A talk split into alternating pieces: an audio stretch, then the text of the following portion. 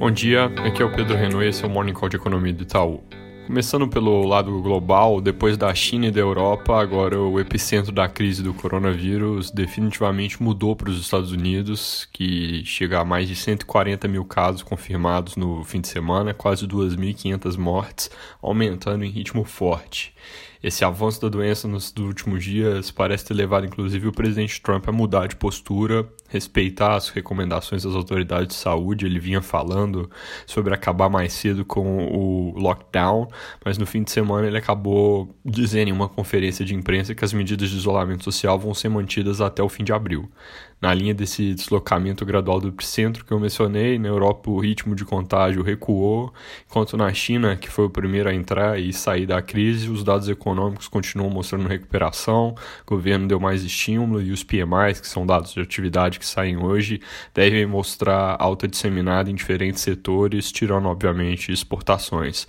Isso vai na contramão dos Estados Unidos, onde essa semana deve ser uma sequência desastrosa de dados que começa na quarta-feira.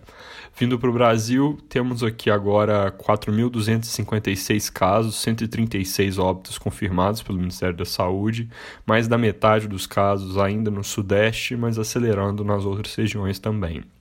jornais continuam ecoando barulho que existe dentro do governo e também nos estados sobre flexibilizar ou não as medidas de restrição. Do lado de medidas econômicas contra o vírus e seus efeitos, a gente teve uma série de coisas importantes nos últimos dias, começando pela coletiva de imprensa do governo, Banco Central, BNDES e Caixa na sexta-feira, onde eles anunciaram algumas coisas. Primeiro ponto, o BNDES vai fazer um programa de 200, desculpa, de 20 bi por mês, com duração inicial de dois meses, que vai usar recurso do Tesouro e da Febraban para financiar sem spread a folha de pagamento de empresas pequenas e médias. O financiamento é exclusivo para pagar salário de funcionários, as empresas que aderirem não vão ter a capacidade de demitir é uma medida interessante para tentar manter empregos. A Caixa também anunciou uma série de redução de taxas, alongamento de prazos na mesma coletiva, a coisa que realmente chamou a atenção dos mercados nesses anúncios ali foi a possibilidade que o Banco Central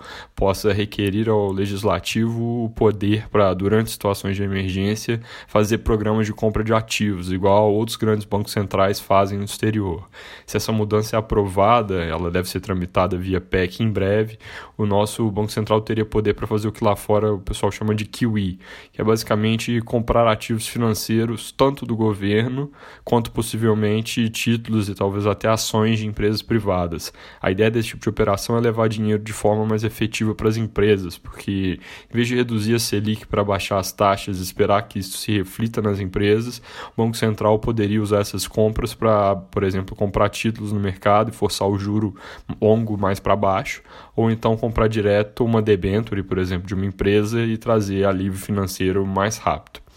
Importante também, ontem à noite o STF autorizou que as medidas tomadas enquanto estado de calamidade não precisem cumprir a lei de responsabilidade fiscal. Isso era importante porque destrava algumas coisas, como aquele adiantamento do seguro-desemprego para quem tiver jornada de trabalho reduzida. Normalmente, a lei de responsabilidade fiscal ela exige que todo gasto adicionado no orçamento já venha com uma fonte de receita identificada. E apesar de ser uma cláusula de segurança importante para evitar gasto descontrolado, nesse momento isso acaba virando um entrave. Então, o STF liberou esse ponto. Nessa direção, reforçando aqui também, é possível que o Congresso discuta uma PEC para criar o orçamento de guerra, como eles têm chamado, algo que eu já comentei aqui, que seria basicamente um pacote para juntar esses gastos emergenciais, e aí, por um lado, tirar requerimentos como a lei de responsabilidade fiscal, a regra de ouro, para conseguir executar mais rápido, pelo outro lado, garantir também que, passado o período de calamidade, esses gastos não fiquem para sempre no orçamento orçamento.